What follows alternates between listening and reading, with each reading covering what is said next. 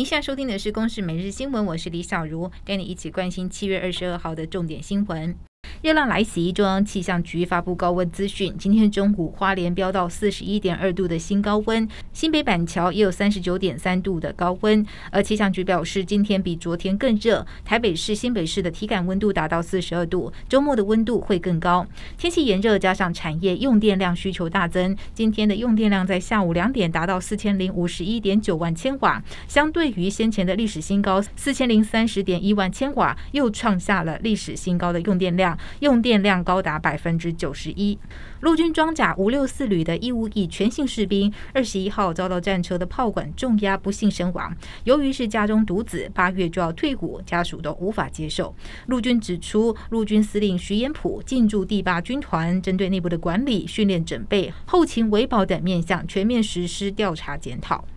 指挥中心今天公布，国内新增两万三千八百一十三例的本土病例，中重症增加一百七十八例，其中有八十六人死亡。边境更拦截到首例的欧姆狂 BA. 点二点七五。境外移入病例是一名自印度入境的三十多岁男性，机场采检确诊，因为检疫期间无接触者，研判疫情变外扩。至于死亡的个案，包括了一名年仅四岁的女童，从发病到死亡仅五天，是国内第八例儿童脑炎死亡个案。中央疫情指挥中心新任指挥官王必胜今天视察桃园机场的防疫流程，主要是因应疫情趋缓，将来放宽来台人数相关的工作视察。而至于何时会再公布入境放宽人数，王必胜表示目前已经在准备工作，确定之后会再对外说明。